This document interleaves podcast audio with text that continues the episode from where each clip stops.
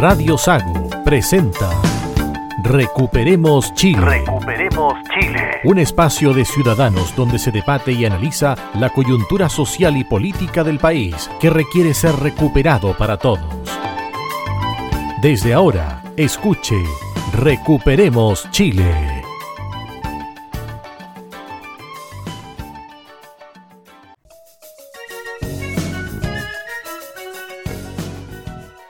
Estamos ya en el aire, capítulo 16 de Recuperemos Chile, hoy con equipo casi completo. Solamente día domingo, faltó faltó, Marcelo. Marcelo Alonso. Estamos con Pablo Gaete, Muy buenas tardes a todos los auditores de Radio Sago. Muy, muy buenas tardes con tertulios. Roberto Correa, Muy buenas tardes a los auditores de Radio Sago en este domingo lluvioso, pero estamos listos para seguir recuperando Chile.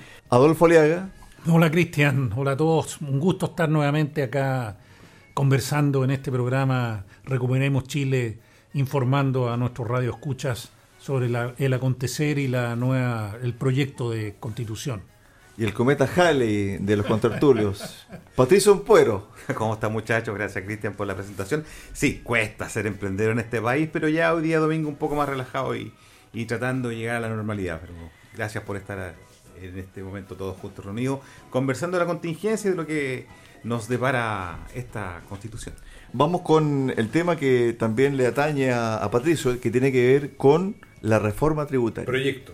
el proyecto. ¿Esto es bueno, malo? ¿Está bien hecha la propuesta? Mira, la verdad las cosas que, es que es un- una propuesta. lo- lo- el, el ministro se, se refirió en términos muy generales a esta nueva propuesta, pero ya se pueden sacar algunas conclusiones.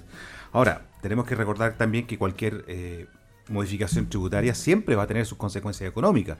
Y por tanto, cualquier modificación tributaria también tiene que tener algún tipo de incentivo, cosa de que no exista tanto, tanto rechazo, digamos, al, al pago de ciertos impuestos. Pero, como para mencionarte, o sea, el, el ministro deslizó que, por ejemplo, la, la- la tasa de impuesto corporativo va a bajar del 27 al 25%. Eso como primer dato. Agregó también que se estudia el aumento del impuesto al royalty, al royalty- minero. Eh, se señala que se va a agravar el arriendo de las viviendas, de las segundas viviendas de FL2. Qué sé yo, hay algunos otros aumentos, como por ejemplo el aumento del impuesto a las ganancias de capital. ¿Qué más? Se crea un impuesto, que es un impuesto a las sociedades no operativas, que también sería un impuesto al patrimonio, digamos. Y obviamente el famoso impuesto a los super ricos, que podemos discutirlo pero perfectamente.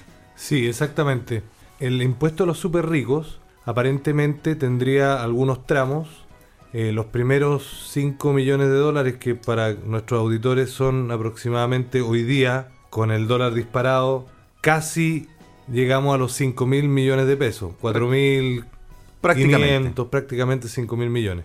Ese tramo de patrimo- patrimonial quedaría exento. Y de ahí hacia arriba habría una tasa del 1% hasta los aproximadamente 14 mil millones y de ahí seguiría aumentando, digamos, sobre el, sobre el marginal. Donde se ha aplicado esta medida, normalmente en los países donde hemos tenido esa, esta medida de, de aplicar un impuesto patrimonial, A los súper ricos. a los súper ricos, normalmente ha sido una, un- una práctica que no ha recaudado lo que se, primero lo que se ha dicho y que ha perdido recaudación posterior. O sea, al final muchas de estas personas con altos patrimonios se han, han emigrado a otros países. Adolfo, Sí, este, este es un impuesto que tiene un, que tiene un efecto, un efecto político, porque la gente se ha hablado mucho sobre los súper ricos y que siempre hay que sacarle al que tiene más, y efectivamente los tramos impositivos son así. Pero sobre, sobre este impuesto, yo quiero hacer dos observaciones. La primera es que las personas que tienen alto patrimonio ya pagaron impuestos sobre utilidades, por eso llegaron a tener ese patrimonio. Entonces le están volviendo a cobrar impuestos sobre lo que ya pagaron. Y encuentro que eso no es algo que sea correcto. Porque el patrimonio... Eso sería inconstitucional, porque no podría ser impuesto sobre impuesto. Eso está prohibido por nuestro sistema constitucional, actual al menos. Porque, por ejemplo, el primer tramo son cuatro- 4,9 millones de dólares que van a pagar eh, un 1%. Si una persona tiene un patrimonio de 4,9 millones de dólares, es porque en base a su trabajo, a sus utilidades o lo que recibió, le sobró después de pagar impuestos 4,9 millones de dólares. Entonces, por su trabajo tuvo ese patrimonio y ahora le vuelven a cobrar. Entonces un doble impuesto. Y lo otro es un impuesto que hasta el momento no existe en nuestro país y una vez que se acostumbre que va a estar este impuesto, ¿qué va a pasar posteriormente con los años? Van a ir bajando los tramos. Eso se los doy firmado. Roberto Correa. Suenan cifras muy altas, pero un agricultor que tiene un campo de 400 hectáreas ya va a estar en esos montos de... Con los valores hoy día de la tierra, efectivamente es así. Entonces un, un agricultor que no es súper rico, que tiene un campo de 400, 450 hectáreas, ya va a empezar a pagar impuestos al patrimonio. Más doloroso yo creo que va a ser para los jubilados que tienen un departamento por ahí como, se- como su renta o como su ahorro del cual viven, van a tener que empezar a pagar impuestos sobre los 400 mil pesos de arriendo. O sea, la- un jubilado que tiene un departamento de 450 mil pesos de renta va a tener que empezar a pagar impuestos. Eso va a doler más. Sobre ese punto en particular, eh, Pato, ¿qué es lo que pasa hoy con la segunda vivienda? Sí, pero, pero quiero retomar el, el impuesto a los super ricos y también Dale. para que no quede rebotando que nosotros somos defensores de los altos patrimonios, para un poco desmitificar eso. Lo, lo que pasa es que veamos un poco la experiencia comparada. ¿Qué pasa en los países OCDE cuando se aplicó este impuesto? Porque suena re bonito, grabemos a los super ricos porque tienen mucho. Finalmente la experiencia nos indica que hoy día de los países OCDE solamente 6 mantienen el impuesto. Francia, Italia, Luxemburgo, Suiza y Noruega. Solamente. Y con tasas mucho menores de lo que está aplicando hoy día en Chile. ¿Por qué? Porque finalmente es muy complicado pesquisar. Una. Y dos, porque efectivamente se aplica lo que señalaba eh, Adolfo hace un momento, que esos, esas, esas riquezas ya pagaron impuestos. Y, y- y en último caso, porque además esa recaudación es mínima, o sea, en muchos casos llega solamente al 1% de la recaudación anual y es hay un desgaste en tratar de pesquisar. Por tanto, la mayoría de los países que aplicaron esta medida de grabar a los super ricos finalmente la fueron descartando. Pato, esto también puede ser una compensación al bajo crecimiento que tiene Chile, porque si tenemos bajo crecimiento, ¿de dónde sacamos divisa en el fondo para tener caja? Bueno, es por eso la reforma tributaria, para poder recaudar más. Acuérdate que esta reforma se compromete a recaudar 4,1 puntos del PIB. O sea, es una reforma grande, es bastante ambiciosa por lo demás. Y recordamos, hagamos un poco de historia. En el gobierno de, de Michelle Bachelet, también su propuesta prometía recaudar 3 puntos del PIB. Del PIB. Recaudó 1,8. Pretendía recaudar cerca de 8.400 millones de dólares y recaudó 6.400. De los 6.400, el 50% se fue en gasto burocrático y el 40% en pago de sueldos. Entonces, lo más probable, y puede ser, como ha pasado muchas veces, que estas, estas grandes reformas tributarias finalmente terminan recaudando menos de lo que efectivamente tenían proyectado. Tenemos que recordar además, Patricio, a propósito de lo que señalaba reciente, recientemente, que el, el Estado chileno en los últimos 25 años se ha multiplicado por 7 el gasto. Entonces, siempre en los gobiernos de centro izquierda o de izquierda, mayoritariamente, se ha propuesto la posibilidad de, aumenta- de aumento de impuestos y no de, como tú bien señalabas, de una reducción del gasto público de manera de eficientar los procesos. Yo te voy a dar un ejemplo bien, bien práctico. Me acuerdo hace unos 15 años atrás que para sacar un permiso determinado, uno iba a, la seremía o a esta repartición pública y le daban el permiso ¿Para y qué? para, para hacer algún emprendimiento, Ok. el que sea, digamos. Ese permiso de alguna manera te servía como ancla, te servía para otros permisos.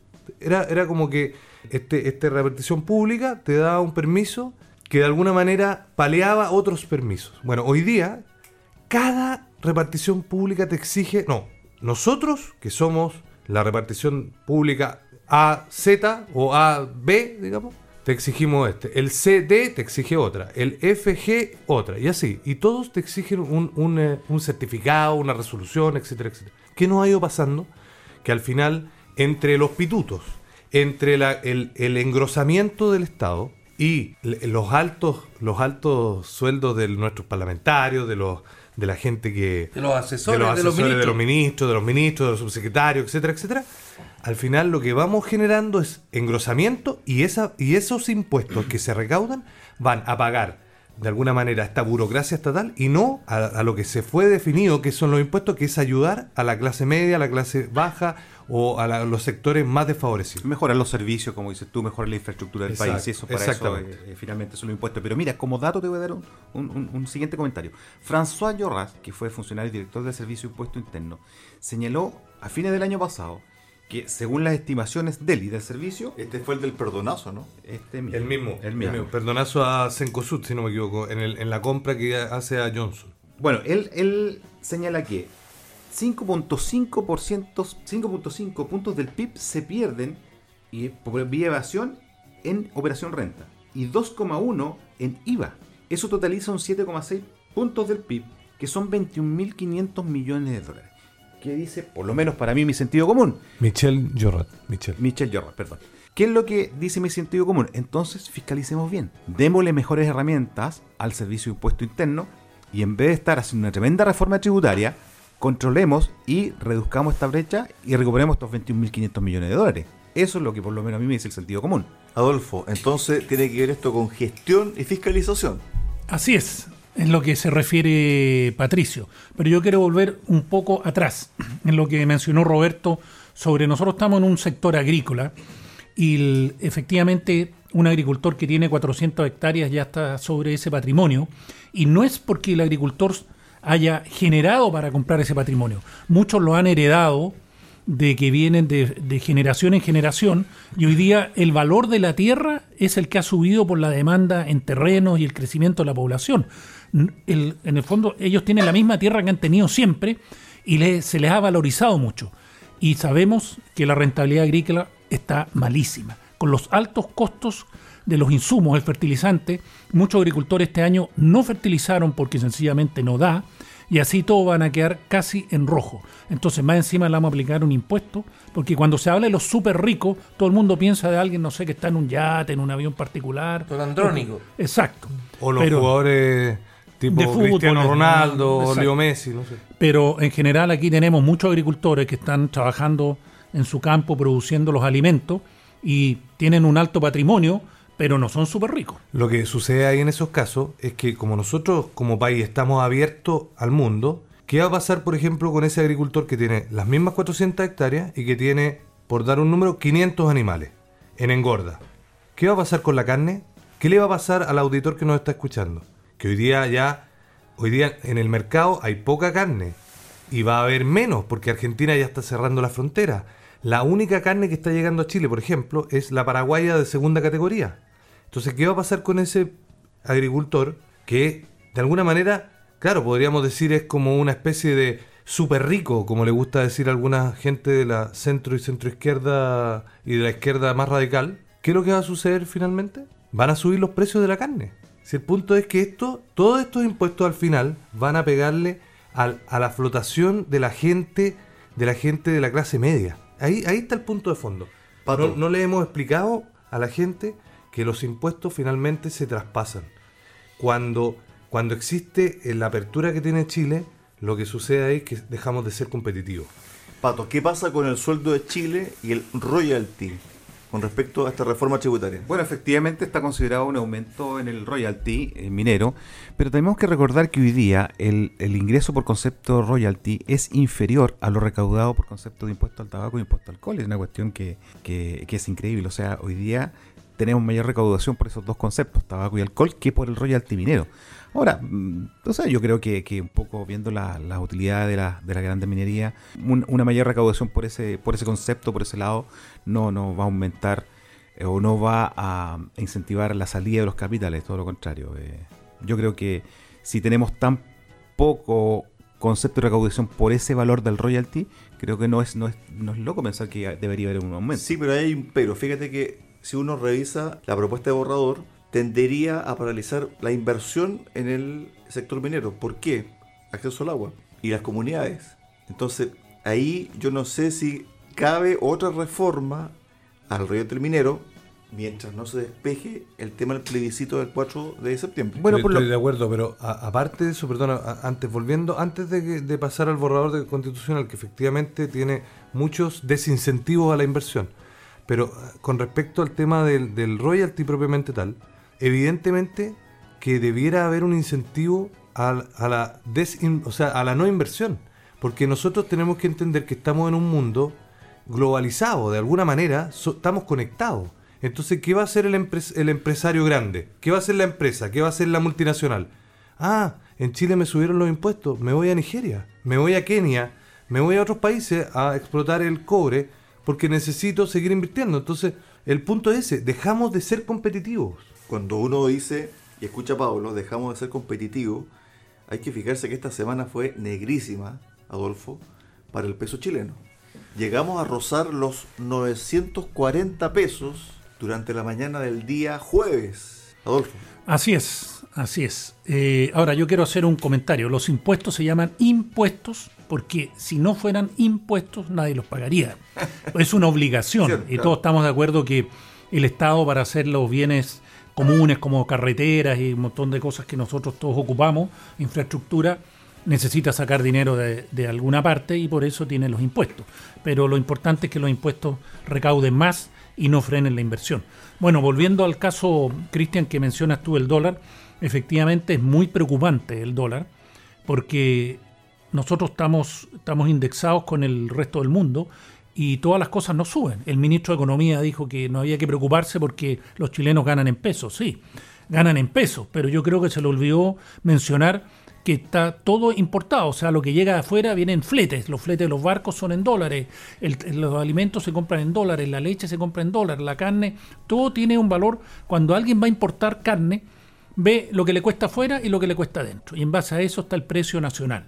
Entonces, si sube afuera, bueno, va a subir el precio interno también, se nos encarece todo, porque nosotros estamos efectivamente todo con dólar, la benzina, etcétera. Los 5 mil millones que salió a comprar el Banco Central se fumaron, ¿ah?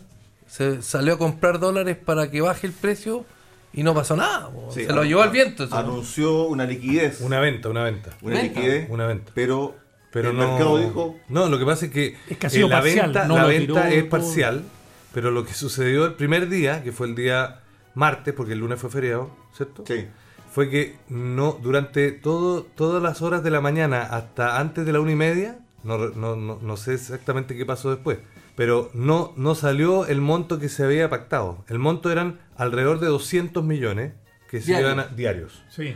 Pero hasta la una y media no había pasado nada. Entiendo que al día siguiente ya empezó con ciertos montos menores en- durante la mañana. Pero así todo, No causó ni un no efecto. causó ningún efecto Exacto. porque tenemos que recordar que hace algunos años el Banco Central, cuando eh, hubo una, una alza muy importante del dólar, si mal no recuerdo, fue por el tema de, la pandemia, qué sé yo, eh, sumado a que justo en ese minuto estábamos con el tema de la guerra comercial, no sé si se acuerdan, entre Estados Unidos y China, el dólar escaló eh, rápidamente también y el Banco Central intervino, pero intervino con 20 mil millones de dólares, o sea, cuatro veces más. Y si mal no recuerdo, el efecto que tuvo en ese minuto fue de alrededor de 70 pesos, casi un 10% del valor. Bueno, hoy día yo estaba recordando justamente que hace aproximadamente un año, poquito más de un año, el dólar estaba en 690 y tanto. Llegó a estar a 690 y tanto. Y hoy día estamos en 930. Hay que decirle al ministro bueno, de, junio, de Economía, en junio subió casi 100 pesos, subió 96. pero sería bueno recordarle al, 15 al días ministro, al ministro de Economía que hoy día somos un 30%, los chilenos somos un 30% más pobres de lo que éramos hace un año. La inflación está en Latinoamérica, primero Venezuela, segundo Argentina, vamos a quedar tercero. Pato, tú que eres hombre de números, esto no se va a detener hasta el 4 de septiembre. No, efectivamente, hasta el 4 de septiembre vamos a tener una tremenda incertidumbre. Los mercados funcionan también en función de certeza e incertidumbre. Así que eh, no esperemos nada muy novedoso lo que está pasando ahora antes de septiembre. Ahora, también recordar que esta discusión de la reforma tributaria es- va a ser de largo aliento, no va a ser una, no va, no va a salir bajo presión. pero, pone ruido. Sí, seguro que sí, seguro que sí. Y resulta que todo el eh, los mercados espe- especialmente están expectantes a ver lo que va a pasar el 4 de, de- de septiembre para, para ver si muchos arrancan o se quedan o seguimos discutiendo esta reforma. O- otro tema importante que Patricio de alguna manera lo comentaba es que a veces estos anuncios de reformas tan rimbombantes que van, por ejemplo, el tema sobre los super ricos, que suena muy lindo, ¿cierto? Quizá, y también lo del royalty minero, quizá de alguna manera va a dar en el gusto político a un sector. Son como voladores de luces que a veces los gobiernos hacen para dar para dar una venia o para hacer una venia a un sector político. El tema está, Roberto, en que vamos a conocer este tipo de propuestas del gobierno que se van a acelerar antes del 4 de septiembre. Según parece que son de largo estudio, está Este tipo de, de propuestas para recaudar más fondos, tipo de propuestas un poquito más populares, tipo de propuestas cierto que lleven a la ciudadanía a inclinar su opción para el 4 de septiembre. En el fondo estamos viviendo ya la campaña electoral. Pero esa platita de la campaña viene aparte. Hay 920 millones que vienen en camino para promover y difundir el texto constitucional. No, si lo que lo- efectivamente Cristian tiene razón, o sea, estas son medidas populistas para ir de alguna manera eh, logrando la efervescencia de los votantes de cierto sector por sobre el otro, de alguna manera para venderle la pomada, como decía Eduardo Guillermo Bombalé, que hacía el, el flamante ministro Jackson, cuando decía alguna cosa en algún programa hace algunos años. Es que el tema pasa porque todo va encadenado para el gobierno con el triunfo del borrador. Por más que el presidente, Adolfo, haya dicho que el resultado del plebiscito no, no va a determinar el derrotero del gobierno, aquí claramente estamos a puertas de una mancomunión entre el gobierno y que se va a hacer patente mañana lunes, ¿cierto? Cuando veamos a todos los artistas, a todos los actores que se invitaron y cómo va a ser esa relación entre el gobierno, los convencionales y el proyecto y el objetivo que es ganar el 4 de septiembre. Mañana 4 de julio se va a ver in situ. Así es, el gobierno se la, se la ha jugado por el apruebo eh, desde el primer comienzo y dijeron que para poder implementar todas las medidas que quieren hacer como gobierno para mejorar la equidad, etcétera, etcétera, necesitaban que se aprobara el texto.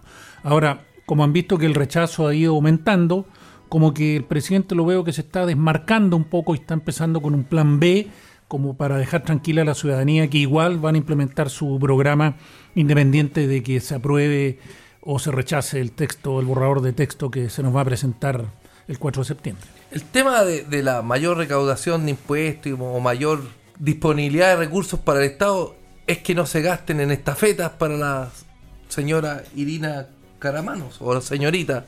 2 millones 300, una persona que tiene como cargo estafeta. Yo estoy feliz, por 2 millones me ofrezco estafeta.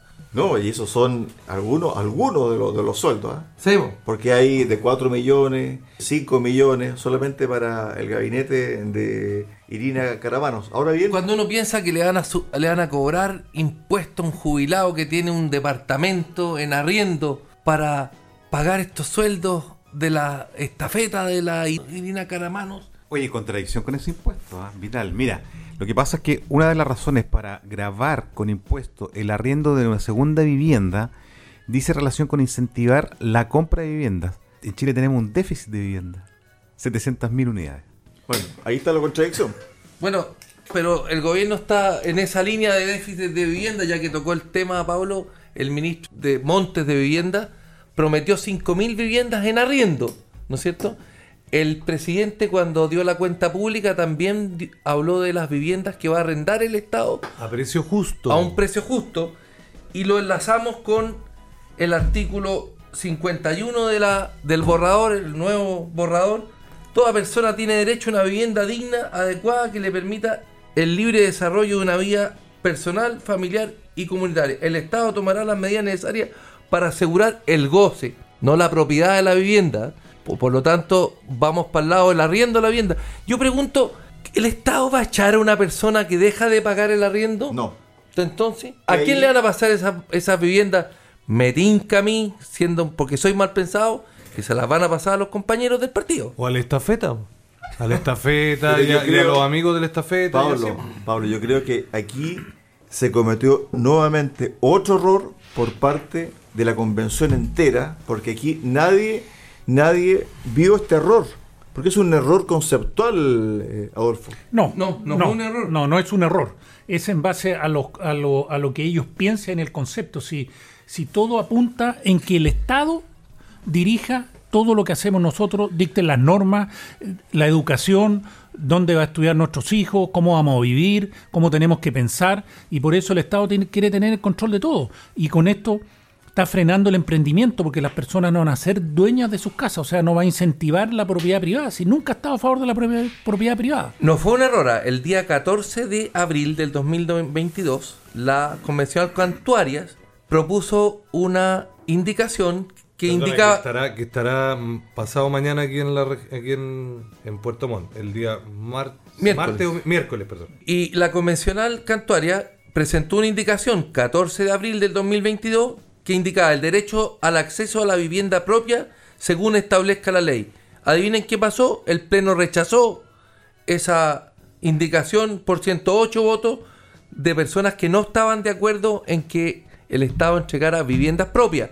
Entonces, escuché a Benito Aranda que se oiga, pero ¿cómo la derecha miente? Porque le están diciendo a la gente que no va a poder heredar la vivienda. La vivienda que tiene hoy día sí, pero no vamos a tener acceso a viviendas propias, sino que se las va a arrendar el Estado, el Estado que nadie le va a pagar y nadie va a cuidar las viviendas del Estado, si no cuidan las propias. Porque una cosa es el concepto de propiedad distinto, Adolfo, al de tenencia. Porque tú puedes tener algo que mañana quizás ya no lo tengas. Es- Exacto. El Estado tomará las medidas necesarias para asegurar el goce, su goce universal y oportuno, pero no la propiedad. Así es, yo insisto, eh, este gobierno, eh, la izquierda en general, no fomenta la propiedad privada. Y todos sabemos que, que porque ellos quieren todo, que todos seamos iguales. Pero en el fondo, el que trabaja quiere que su trabajo le luzca por su esfuerzo. Y como dice Roberto, si las Esto viviendas... lo compré yo. Exacto. Esto es mío. por y mi se lo puedo heredar a mis hijos, po. lo cual no tiene nada que ver y, y no, no tiene, no excluye que la solidaridad, si una cosa no tiene que ver con la otra. Y si una persona gana su dinero, puede ser solidario y tener para, para también traspasar al resto o ayudar. Aquí el Estado quiere intervenir y fomentar las viviendas, las viviendas que sean del Estatales. esta- estatales. Y todos sabemos que en caballo ajeno con espuelas propias es darle. ¿no? Pero se van a hacer- arrendar a un precio justo. ¿ah? Ese es un concepto que hay que... Bien, bien Adolfo, ¿ah? me gustó esa... Bien, bien campecha el comentario. Bien, ¿eh? bien. Sí, campechano. sí, Muy sí, bien, sí. muy bien. De, la- de las quinchas. Ah. Muchachos, nos llegó el cierre. ¿Te queda algo, no? Sí, solamente un breve aviso que me Dale. pidieron, me pidieron expresamente que lo diera. Hay una gira de dos convencionales, Rocío Cantuarias y Teresa Marinovich, que van a estar en Osorno, Frutillar y Puerto Montt. Para nuestros oyentes, ¿Cuándo? los días en Osorno será el día martes 5 de julio a las 11.30 am en el, en el recinto Sago, Figo Sur. Hay que inscribirse. Hay que inscribirse, por supuesto ¿Dónde se inscribe uno, Pablo? en www.patagonias.cl slash eventos www.patagonias.cl slash eventos Ok. y en Frutillar para todo el sector Purranque, Frutillar, Río Negro, Puerto Varas Puerto Octay. Puerto Octay, perdón, también. En el club de rodeo de Frutillar, también la inscripción el día martes 5 de julio, el mismo día, a las 18.45. Club de 18.45, club de rodeo de Frutillar, a la entrada entre Frutillar Alto y Frutillar Bajo, a mano izquierda. También las reservas en www.patagonias.cl slash eventos. Pero eso es un recinto, ah, no es una media luna abierta. No, no, no, es en, es en el club de rodeo, pero en el interior. En Puerto Montt me indican que ya está lleno. ¿Cuándo en Puerto Montt? el día 6 de julio en el club alemán a las 5 pm. Pero- 5 pm, 6 de julio, pero ya estamos llenos. ¿Se Ese- inscri- ese- ¿Ustedes se inscribieron o no? Sí, yo me inscribí. Me inscribí. A ver, nos agarró del cierre del primer bloque acá en, eh, Recuperemos Chile. Pausa, breve, y volvemos con el segundo bloque y con un tema que está trayendo coletazos, no solamente aquí en Chile, que va a traer, lo firmo, sino que en Argentina ya es una novela. También en Paraguay, también en Uruguay, también en Israel, Venezuela, Israel, Estados Irán, Unidos. Estados Unidos. No, es Pausa y volvemos. interesante. Recuperemos Chile. Cuenta con el apoyo de Cafetería Chocolate en Puerto Montt. Ven y disfruta nuestra repostería y variedad en café. Estamos en Avenida San Javier 2013 y en Avenida Nueva 1789 en Cardonal. Y Ferretería Austral Pernos en la capital regional. Presidente Ibáñez, esquina República. Más de 20 años siendo su ferretería.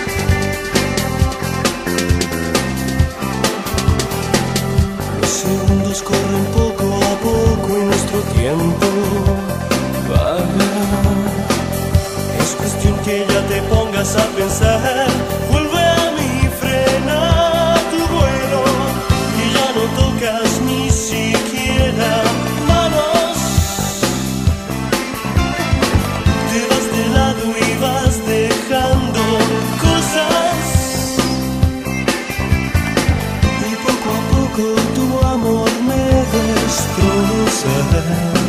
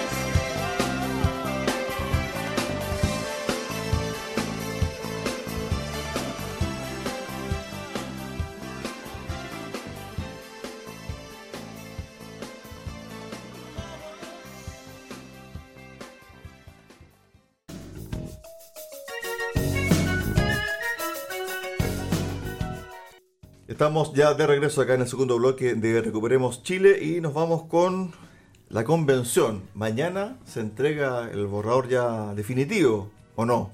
Roberto? Espero que sea el definitivo porque habíamos, polémica. habíamos ya, ya había entregado el pleno un borrador y la mesa cambió ese borrador. po. Así es. Cabe recordar que la controversia nació a partir del cambio que se hizo en el inciso segundo del artículo 191, el cual señalaba que, comillas, los pueblos y naciones preexistentes al Estado deberán ser consultados y otorgarán el consentimiento libre, previo e informado en aquellas materias o asuntos que les afecten en sus derechos reconocidos en esta Constitución. Con el cambio hecho por La mesa, después de cerrado el pleno y entregado el texto armonizado. Con el cambio, ahora en lugar de indicar pueblos y naciones preexistentes al Estado, la normativa habla de pueblos y naciones indígenas. ¿Por qué pasó esto, Roberto? Usted que está a caballo de todo este tema.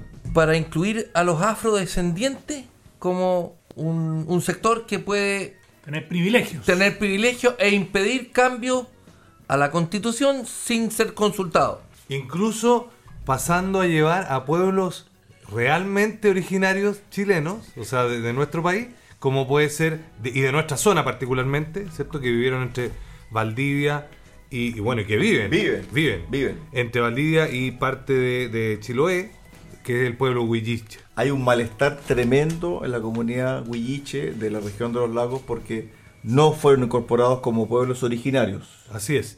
Pero esto, mira, eh, con respecto al cambio que hace la mesa eh, sobre el, el borrador que ya había entregado al Pleno, es una práctica que la izquierda no nos olvidemos, porque la izquierda es muy bueno para hacer museos de la memoria y para acordarse de algunas cosas, pero para otras parece que tiene mala memoria.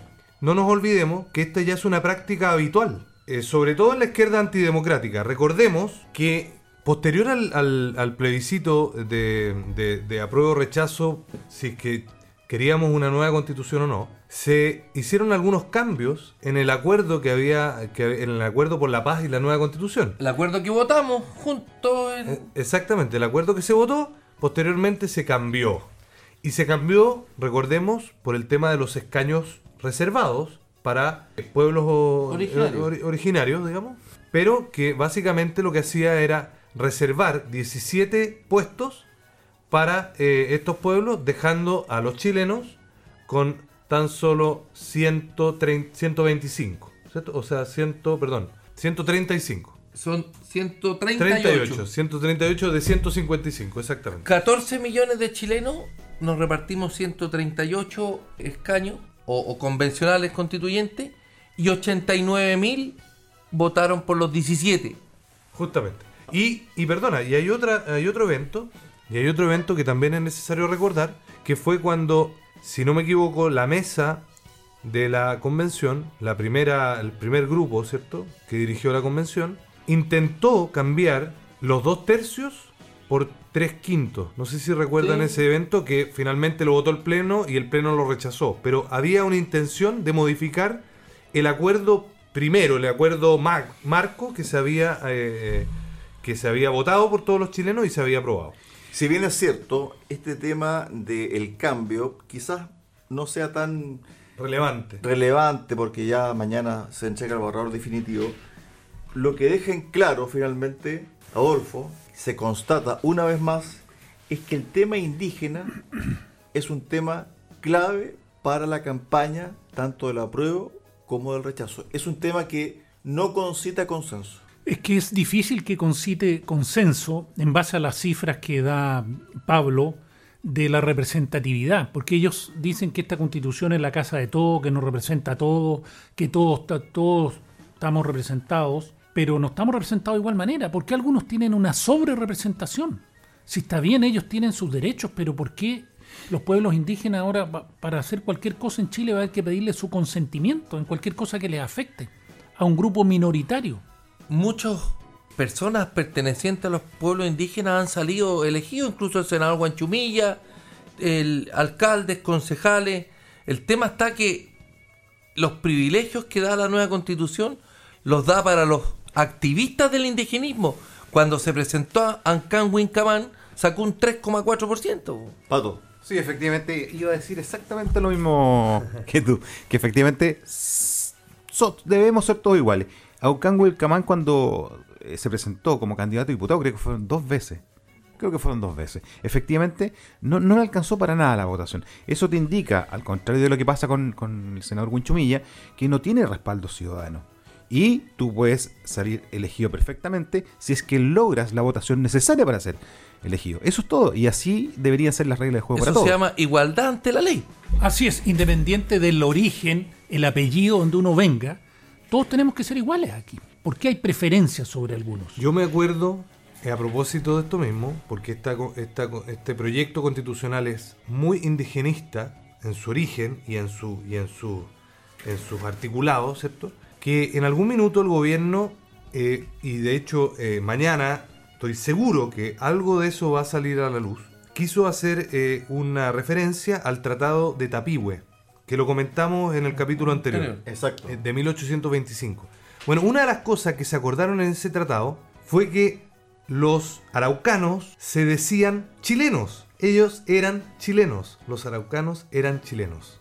Y eso es clave en este, en este, en lo que estamos discutiendo. Aquí son, todos somos iguales, todos somos chilenos.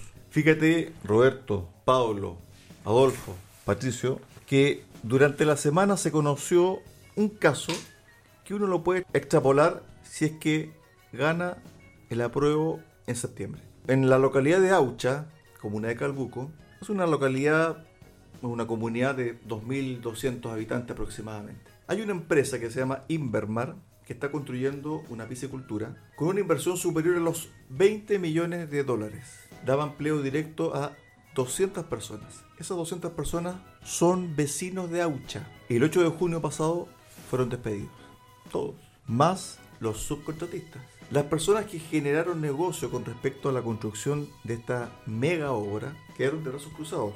Le hace gente con restaurante, pensión, negocios chicos, etc. ¿Cuál fue la causa del cierre de la obra de Invermar? Resulta que a través de la ley Lafkenche, comunidades que no pertenecen a Aucha solicitaron manejo del borde costero donde está la construcción de esta mega obra. Finalmente, ¿qué es lo que hizo la empresa? Por incerteza jurídica, dijo, nosotros vamos a paralizar. ¿Qué es lo que pasó finalmente? La comunidad de Aucha se reunió, pidió al gobierno regional que saca parte porque ellos quieren que se retome la obra porque hay 200 familias que dependen hoy 200 familias directas. directas, dependen hoy de ese sustento mensual, que hoy no lo tienen. Entonces, la pregunta que cabe Roberto, acá, imaginémonos cierto tipo de proyectos donde todo tiene que pasar por una consulta. Si hoy la ley Blasquemche está teniendo estos problemas, y ojo, no solamente en Aucha, en Chiloé, hay problemas entre las mismas comunidades. ¿Qué nos espera hacia futuro? ¿Y qué, nos, o sea, qué nos espera y, y- qué es lo que fue lo que cambió la mesa? Sí, es muy relevante lo que cambió la mesa después de entregar el borrador. Lo voy a volver a leer. Los pueblos y naciones indígenas deberán ser consultados, otorgar el consentimiento libre, previo e informado en aquellas materias o asuntos que afecten los derechos reconocidos en esta constitución. ¿Qué materias no van a sentirse que los afecta? Todo. Todos. Entonces, si queremos eliminar los cupos reservados, por ejemplo, para los pueblos indígenas, hay que preguntarle a ellos mismos, antes de hacer un plebiscito, antes de la votación del 4 séptimo, 2 tercios, lo que sea, si, si, si les afecta a ellos. Exacto. No se va a poder cambiar nada. Nada, ¿por qué? Porque en definitiva, todo aquel tema que afecte, vuelvo a repetir, tal como lo dijo Roberto, a los pueblos originarios, Perdona. Que ellos consideren que les afecta. no, no, es que lo que dice la, lo dice la Constitución. Por eso, que ellos consideren Todos. que les afecta. Por Educa- eso, educación, salud, inversión, todo, todo. Por- Cualquier cosa. Cualquier cosa. Puede ser cualquier cosa que ellos definan. Entonces, este caso en particular, Patricio, yo creo que es emblemático.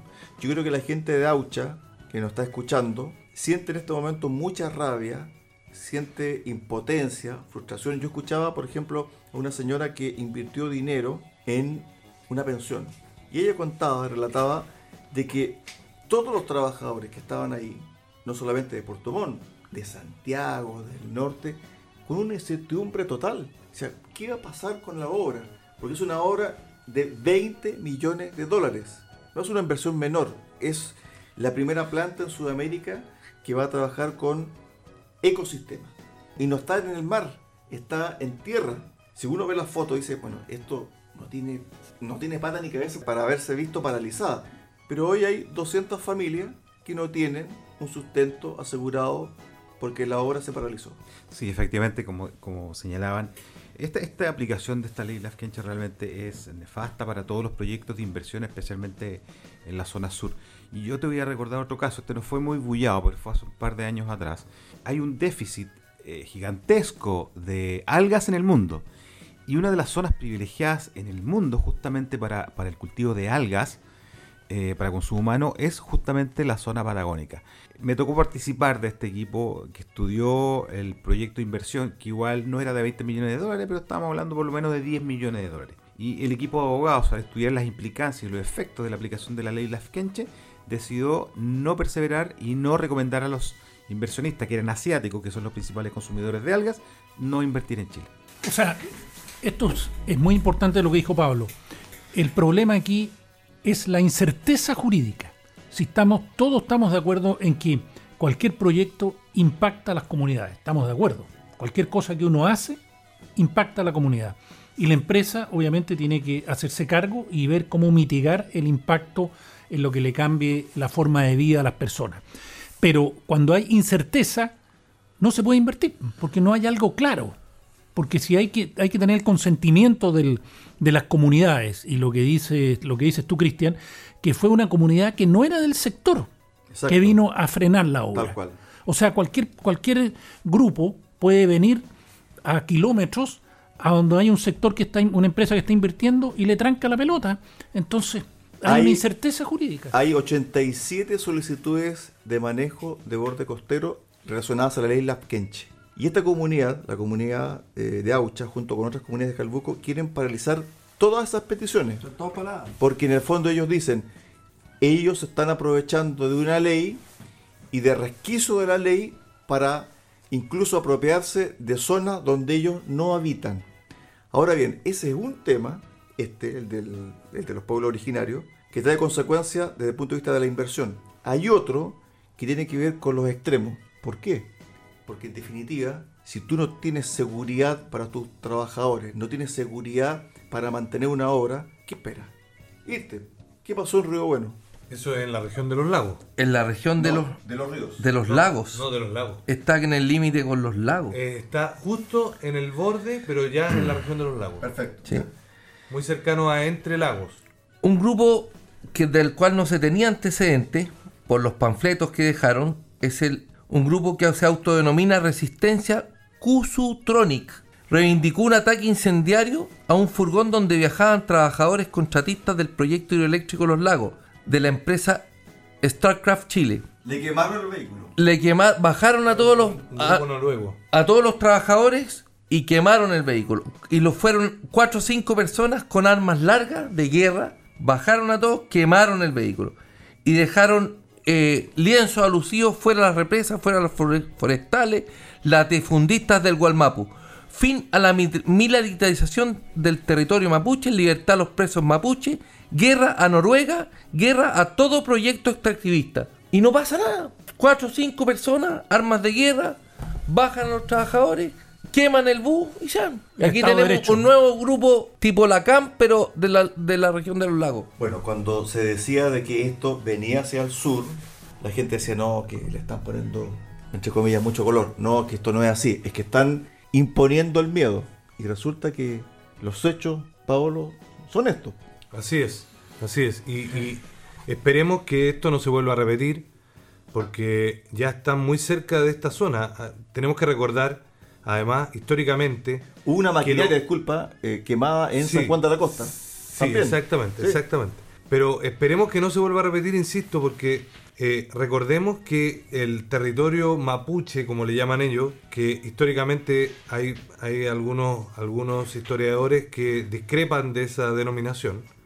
Yo estoy con ellos, pero es opinable, digamos. Eh, ellos no estaban en la zona. El pueblo araucano, como le llama el historiador Alonso Ercilla, eh, no estaban en esta zona.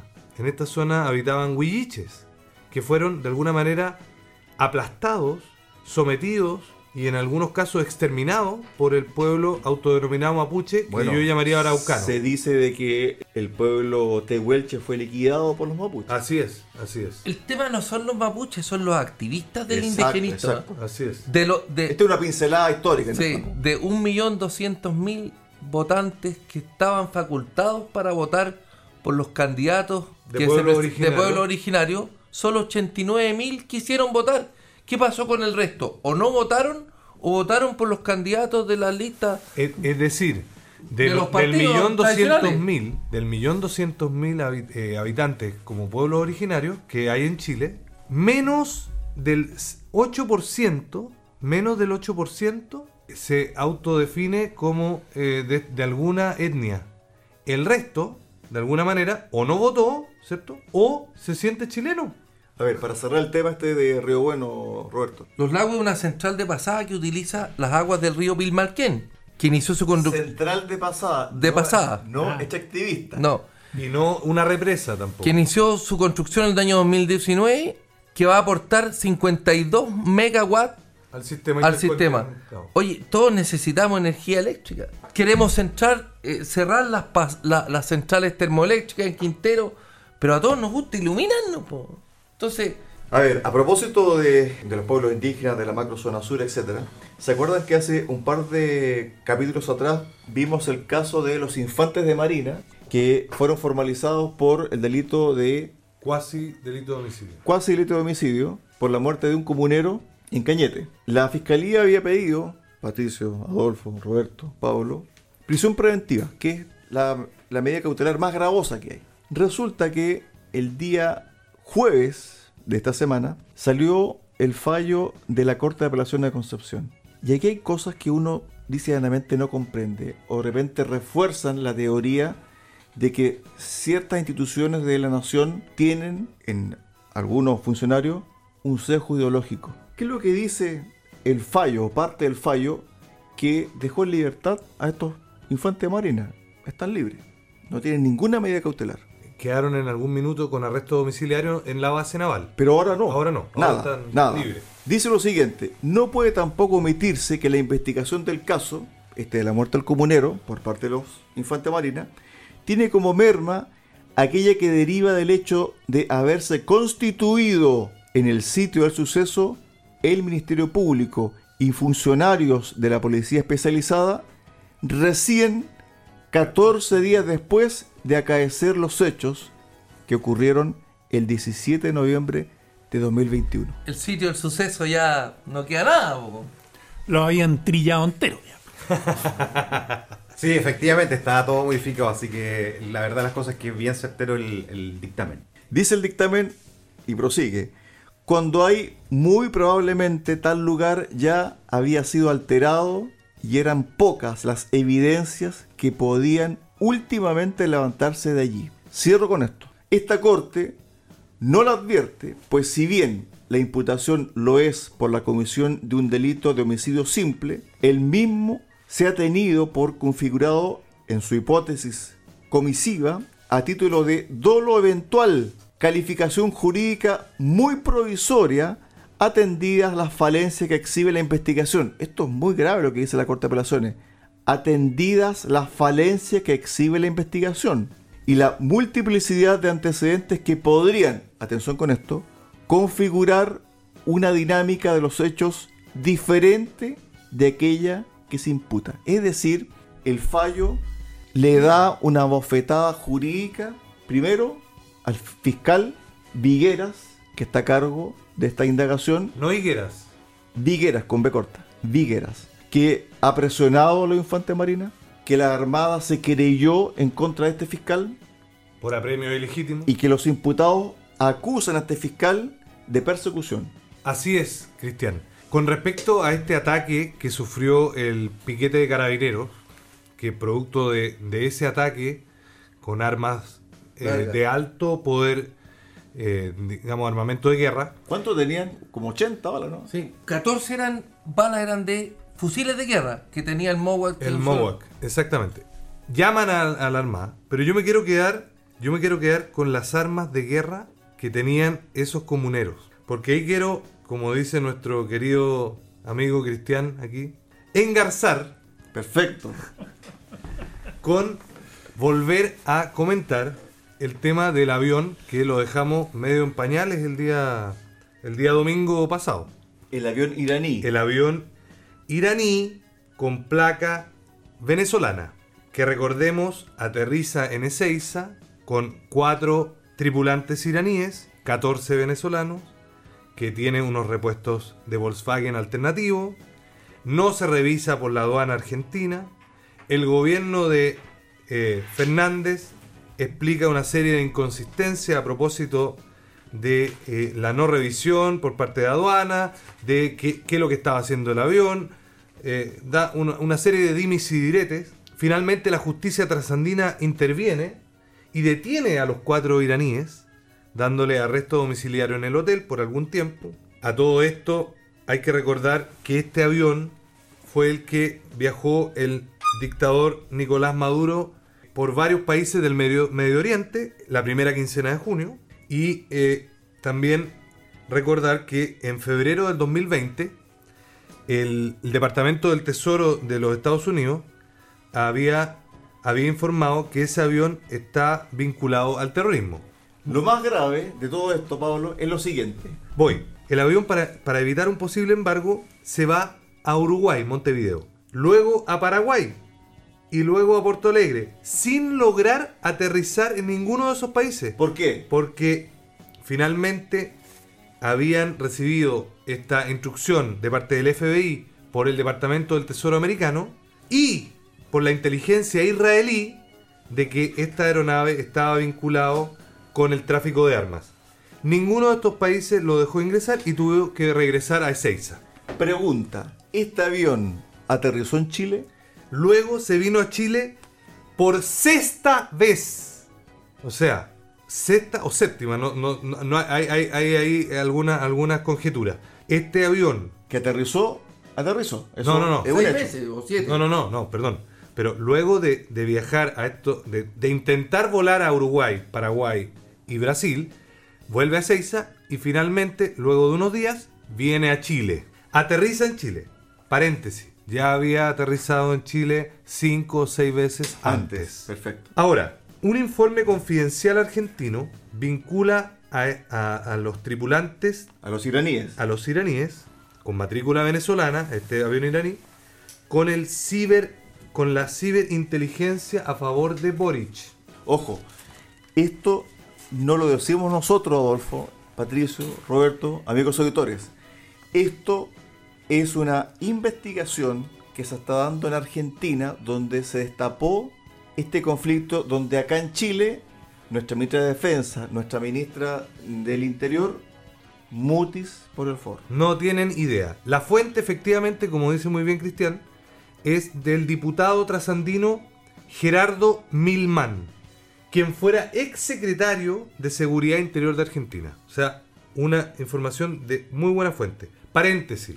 Además, el presidente de Paraguay informó el día, de, el día, el día viernes que uno de los tripulantes se había operado el rostro en Cuba para cambiar su apariencia. Bueno, en fin, ese es el resumen de los hechos. Pero para los más jóvenes, esto seguramente no atrae ninguna importancia o no atrae la atención. Pero esto ya sucedió de alguna manera antaño. El 11 de marzo de 1972, Breve. un avión de Cubana aterrizó en Pudahuel con una serie de cajas que fueron llevadas por la Policía Civil de la época, bajo supervisión del mismo director de investigaciones, el señor Eduardo Paredes, El Coco Paredes. El el, Coco Coco, Paredes. Paredes. muy bien, sin pasar por el control de aduanas. ¿Qué- Dicho qué se- cargamento, ¿Qué se supone que traía el cargamento? dicho cargamento fue detenido por funcionarios de aduanas antes de que la carga saliera del aeropuerto, solicitando que se hiciera la investigación de qué es lo que efectivamente había. Eduardo Coco Pacheco, que había llegado desde Cuba con su familia en el mismo avión, rechazó la petición de los funcionarios, ordenándoles de inmediato el retiro, los cuales no hicieron caso a la orden del, del funcionario de investigaciones. Tuvo que interceder el ministro del Interior de la época, Hernán del Canto, quien les ordenó a los funcionarios de aduana que dejaran el- ingresar el cargamento. Posteriormente se supo que ese cargamento se fue a las dependencias de Tomás Moro y versiones de algunos integrantes del GAP señalaron que los, bul- los bultos eran 76 pistolas ametralladoras, 12 AK-47, 6 cohetes RPG-7, 457 pistolas y revólveres, además de cuantiosas municiones. Bueno, Tú sabes que, tú, disculpa, ¿tú sabes quién dio esa información a posteriori? Se llama Norberto Fuentes. Exactamente. Escritor cubano, que primero participó activamente del régimen cubano, pues, pero que después pasó a la disidencia. Y él efectivamente confirma el hecho. Ahora, lo que uno quiere hacer con esto es hacer un paralelo y cómo han cambiado las cosas, porque si bien es cierto, estamos hablando hace 50 años atrás aproximadamente sobre este hecho en particular, claro, se dice que eran armas, pero hoy, Adolfo, no son armas, son personas especializadas En Ciber. en ciberataque. Bueno, en 50 años ha cambiado bastante el mundo y la tecnología y la forma de, de- de poder agredir a otro sector. Pero hay que, yo le quiero decir a los auditores de Recuperemos Chile que hay que estar tranquilo, porque el artículo 53 del borrador de la convención dice que el derecho a vivir en un entorno seguro y libre de violencia lo tenemos garantizado. Súper, nos podemos quedar tranquilos entonces. Se acabó la delincuencia. Nos vamos, Se acabó todo. nos vamos, se acabó Bueno, el tiempo. almorzar, almorzar, Nos vamos a almorzar, ha sido un programa bastante entretenido. Hemos Dinámico, pasado- dinámico, dinámico. sí. Hemos pasado por muchos temas. Por ley tenemos garantizado que se acaba la violencia. Fantástico. Mañana, 4 de julio, se conoce el borrador definitivo de la convención.